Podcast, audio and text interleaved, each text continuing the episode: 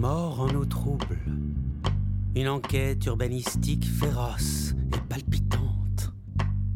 Rondement menée par les détectives journalistes Alice Lemaire alias Leroux et Gilles Adéac alias Farkas.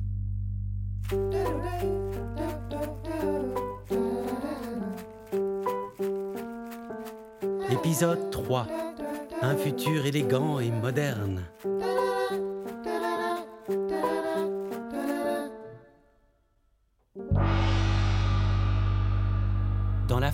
L'assassinat de Michel Powells, tous les indices orientent la police droit sur les jeunes du quartier.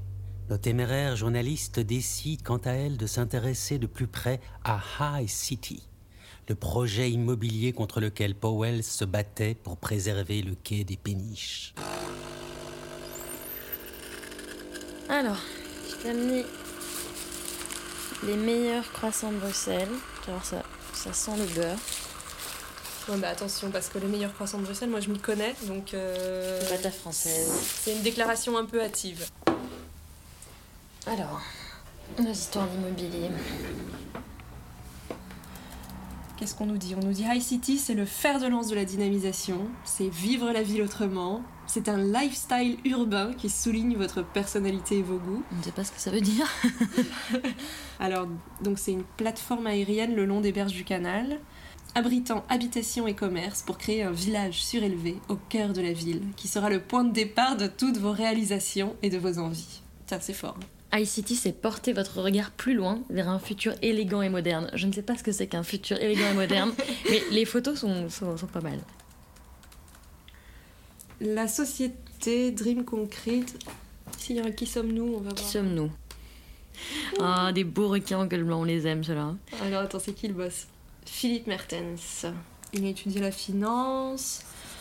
Amateur de whisky, apparemment. Mm -hmm. De belles femmes. Amateur de sport, Philippe Mertens est devenu actionnaire du Sporting d'Anderlecht en 2016. Il a l'air de s'implanter euh, à Anderlecht. On, on, si on essaie de les contacter pour voir un peu. Oui.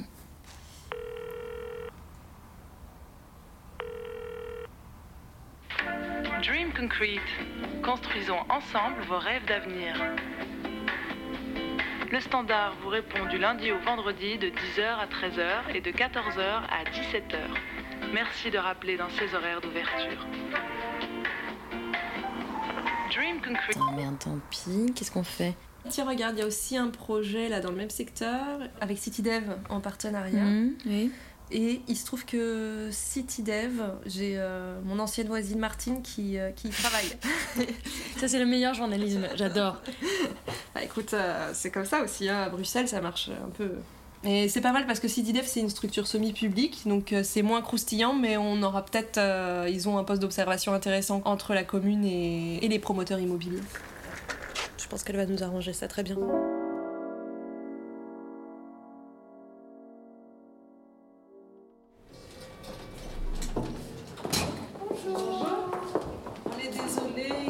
Les réunions se sont enchaînées et il n'y a pas de problème. Bonjour. Bonjour. Alice, enchantée. Je suis là. Alors, est-ce que peut-être vous pouvez vous présenter d'abord?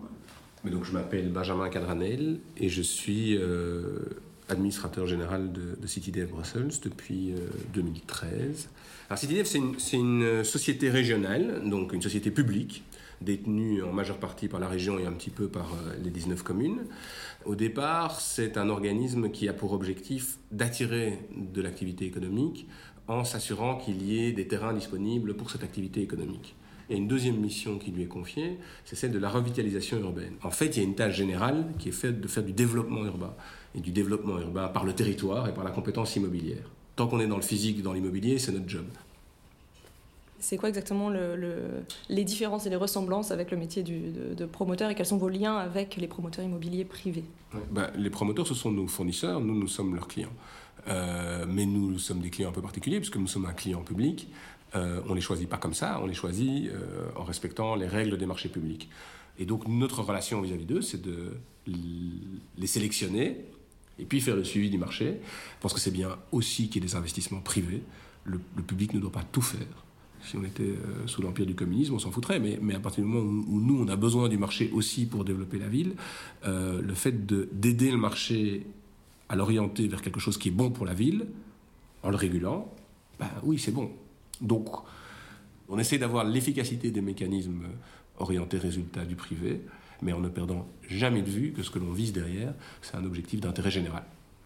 Ah, est-ce qu'il n'y a pas des phénomènes qui peuvent parfois vous échapper? C'est-à-dire que comme vous pouvez plus facilement acquérir des terrains euh, dans des zones populaires, même si votre but à vous c'est la mixité sociale, est-ce que ça peut pas engendrer derrière des processus de gentrification? Alors est-ce qu'on gentrifie? Ah, c'est un débat, hein. la gentrification, c'est un débat où on commence, on sait où on commence, on ne sait pas où, on termine. Euh, c'est un débat qui vaut la peine d'être mené, et il est clair que c'est un débat idéologique, et c'est pas un gros mot, l'idéologie, mais euh, comme souvent, la radicalité n'apporte pas grand-chose euh, dans ce genre de débat. Je pense que oui, à certains endroits où CityDev est intervenu, on a favorisé une requalification de l'espace qui a fait que derrière, d'ailleurs, des investissements privés ont pu se faire et que donc on a changé la physionomie socio-économique du quartier. Bon. La question, c'est de savoir, est-ce qu'en le faisant, on a chassé la population locale et remplacé par une autre, ou est-ce qu'on a permis les conditions euh, pour que la population locale voit son niveau d'existence s'améliorer de par cette requalification il n'y a pas de réponse absolue. Il y a des fois où ça a bien marché, des fois où ça a moins bien marché. Donc on a certaines associations qui nous ont dans le collimateur parce qu'ils pensent que la revitalisation urbaine est mauvaise en tant que telle. Hein, ça, clairement, aujourd'hui, Inter-Environnement a un discours extrêmement dur, à mon avis totalement politique. Pas de problème, moi, ce qu'il y ait des gens qui soient trotskistes et qui pensent ça? Simplement, euh, alors ils doivent jouer le jeu de la démocratie, se présenter à des élections et être représentatifs de leurs électeurs. Et donc, voilà, on est régulièrement attaqué sur le concept même de ce que nous sommes celui de revitaliser urbain. Est-ce qu'en quelques mots, vous pouvez nous dire, vous, votre vision euh, de ce canal euh, pour demain? Oui, le canal, c'est euh, c'est le symbole de la fracture urbaine. C'est objectivement une série de frontières qui fait que pour passer de forêt à Dorlet, vous passez d'une ville à une autre. Comme l'industrie s'est transformée, elle est globalement partie d'Occident, elle s'est retirée et elle a laissé des friches. Donc, l'idée, c'est de savoir comment est-ce qu'on peut les requalifier. L'idée du plan canal ici, c'est pas de faire table rase en disant, bah, puisqu'il y a de toute façon personne qui bosse là, euh, autant y mettre des lofts. Euh, l'idée, c'est d'essayer de trouver le bon mix. Ce sera aussi l'occasion de déplacer le centre de Bruxelles plus vers l'ouest. Qu'est-ce qui devient le nouveau centre de Bruxelles? C'est plus la grande place, mais c'est justement le canal.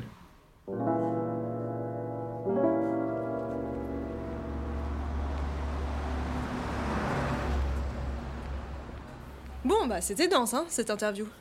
Danse Non mais il est assommant ton technocrate. Mais, mais non, enfin t'es à côté de la plaque ma vieille. Bon. C'est vrai que c'était pas un promoteur privé, certes. J'aurais aussi préféré obtenir un rendez-vous avec euh, ce Philippe Mertens là de chez Dream Concrete. Mais au final pour nous CityDev c'est presque mieux. En fait il traite avec tous ceux qui peuvent être impliqués de près ou de loin dans le développement urbanistique. Ça nous donne une super cartographie du terrain sur lequel on enquête pour Michel Powells, non? Ouais. Et t'as relevé ce qu'il a dit sur les associations d'habitants? Ils n'ont pas tous l'air d'accord sur ce que doit être le développement d'une ville. Et qui dit vision opposée dit tension, et ça, ça peut nous faire vendre du papier. Ah ouais, bataille rangée dans les rues d'Anderlecht, ça c'est du titre. Mais bon, au final, ces associations, c'est surtout d'Inter-Environnement Bruxelles dont on parle, non? Ouais, IEB, dont nous avait déjà parlé euh, Nordine. Oui, c'est ça. Ben, on a bien envie d'aller les rencontrer, ceux-là, non? Je dirais même plus, ma chère Farkas, allons les voir de ce pas.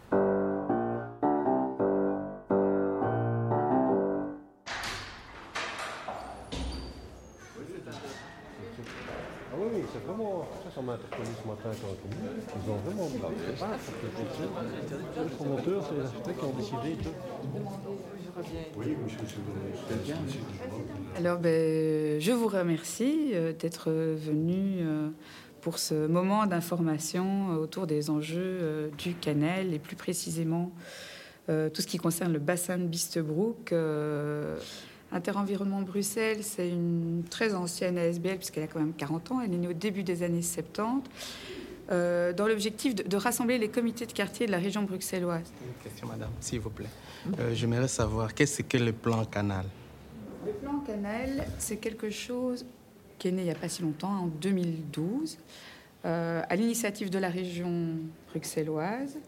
Euh, pendant longtemps, la, région ne s'est pas intéressée à son canal. On tournait le dos au canal, comme on disait. C'est-à-dire que le canal, c'était surtout une zone d'activité économique, euh, d'industrie, Et puis, euh, tout doucement, dans beaucoup de villes, c'est pas qu'à Bruxelles, vous voyez ça partout en Europe et pas qu'en Europe, même dans le monde entier, il y a un attrait pour l'eau. Et donc, cet attrait pour l'eau a rencontré à la fois l'intérêt des promoteurs immobiliers et dans le même temps des pouvoirs publics qui sont dit ah, mais c'est une façon d'attirer euh, un nouveau public, une nouvelle classe, des nouveaux habitants avec plus d'argent. Parce que souvent, le long des canaux, qu'est-ce qu'on a Puisque ce sont des canaux industriels et donc un public plutôt populaire. On sait bien qu'en région bruxelloise, si vous regardez ce qu'on appelle les quartiers populaires, et eh bien, ils sont tout le long du canal qui traverse la région. Et le, projet Chouchou, le projet pilote, euh, au sein de ce plan canal, ça va être le bassin de Bistebrook. Oui, si je peux prendre la parole. bon, c'est vrai que je ne veux pas jouer l'avocat du diable parce qu'il est déjà quand même 4 h moins quart. Vous avez dit des choses vachement intéressantes, mais d'autres aussi quand même qu'on peut remettre en question. Euh, il y a un projet quand même qui est vachement développé et bah, je ne vois pas ce qu'il a de négatif dans la création de logements. Parce que Bruxelles a évolué. Moi qui suis né en 1936, j'ai bien connu Bruxelles. Je vois une évolution. On peut pas aller contre les évolutions aussi. En plus, cet argent à ce moment-là qui arrive dans la commune ou dans la région, il pourrait aussi quand même créer des, logements sociaux. Mais la première chose, euh, je voulais euh, revenir sur cette question du, du, prix du logement à Bruxelles. Vous dites le, le logement reste quand même bon marché. En fait, c'est relatif. Vous devez voir ça comparé au pouvoir d'achat. Bruxelles produit beaucoup de richesses, mais Bruxelles, les, habitants de Bruxelles sont, pauvres. Bah alors, nous, on dit quand il y a du terrain public, il faudrait faire du logement social. Bon, ici, le problème, c'est que c'est. au départ, ces terrains n'étaient pas chers. C'est ça qui est dommage. En fait, ces terrains n'étaient pas chers et donc les pouvoirs publics auraient pu racheter ces terrains pas chers. Et c'est là qu'ils ont vraiment. Finalement, ils ne sont pas très stratèges. Parce que plutôt que de racheter le terrain pas cher, qu'est-ce qu'ils ont fait? Ils ont changé les affectations en permettant du logement. Et les promoteurs ont acheté les terrains avant eux. Et après, c'était trop tard. Tous les beaux morceaux étaient partis. Ah oui, euh, ce projet, est-ce qu'on peut le contrecarrer Et comment faire? Ce genre de projet, les, intérêts en jeu sont très importants. Bon, pour le promoteur, ces intérêts sont très très importants. On sent qu'a priori la commune d'Anderlecht est favorable euh, au projet. La seule chose qu'on peut constater, c'est qu'entre autres l'architecte en question ici est très proche de l'échevin en question. Ils se connaissent très bien, je pense qu'ils ne se rendent même plus compte que certaines connivences sont complètement antidémocratiques et au parieur, on va arriver dans une période d'élection. Donc les élus sont très sensibles aux réactions euh, des citoyens, des habitants. Donc si maintenant, euh, en masse, euh, de nombreux habitants font, savoir qu'ils trouvent que ce, projet est inutile, voire même nocif, dangereux, risqué, ça peut faire euh, bouger des lignes. Super. Merci beaucoup, Claire. Un grand merci. merci. Et bonne chance. Oui, bonne continuation. Retrouvons-nous au Bellevue à 18h avait proposé le commissaire.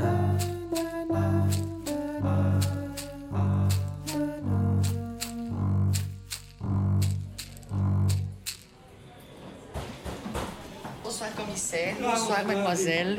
Bonsoir. Bonsoir. Alors, euh, qu'est-ce que je peux vous servir? euh, Une ginette triple, s'il vous plaît. Donc pour moi, ce sera une suze. Un cappuccino, mais avec beaucoup de crème fraîche. Est-ce que tu peux ajouter deux couscous? Pas de souci. Mais alors, euh, ça a donné quoi, là Vous avez été à cette réunion, là De ces contestataires? Eh ben, en gros, ce qu'on a appris, c'est qu'il y a quand même de la matière dans cette piste parce qu'on est dans une période où tu as vraiment une multiplication des projets immobiliers euh, autour du, canal. Et apparemment, il y a quand même beaucoup euh, d'argent en jeu et aussi pas mal d'avis divergents. À l'IEB, euh, on a cru comprendre que qu'un des architectes de, de ICT, on le voyait régulièrement ruailler avec, avec les chevaux en, charge des travaux et projets. Pas que là, hein, les, les loges VIP du stade Constant Vandenstock euh, du Sporting d'Anderlecht, euh, ça sert aussi à faire des affaires. Hein c'est pas nouveau, quoi. Bruxelles, vous débarquez un peu, là, mais... Je dis que c'est l'avantage des vieux, c'est d'avoir de la mémoire, quoi. En tout cas, années 60, années 70, c'était, c'est vraiment les, les pouvoirs locaux qui ont donné les clés la ville aux promoteurs. C'est ça qu'on appelle la bruxellisation. Ah bah, en plein, en plein. Le quartier nord, c'est la main dans la main les promoteurs avec les chemins de l'urbanisme de la ville de Bruxelles. hein. Les chemins de l'urbanisme s'appellent Paul van den Boeynans, VDB, ville de Bruxelles. Et le promoteur actif dans le quartier nord, c'est Charlie Depot, CDP, Consortium des parkings. Et euh, donc ça m'étonne pas quoi. Je veux dire, ici, en Anderlecht, euh, ils sont chauds boulettes pour construire votre comment iCity. Ça m'étonne pas du tout. De l'affairisme immobilier euh, permis euh, par les pouvoirs publics, soi-disant pour le bien de tout le monde. Allez voir un peu Pierre Avaux, il a écrit un bouquin là-dessus. Avaux, H-A-V-A-U-X.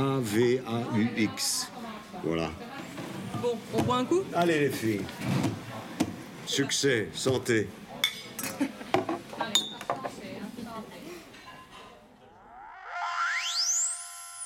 C'était le troisième épisode de Mort en eau trouble, un docu-fiction mené par Chila Deac et Alice Lemaire.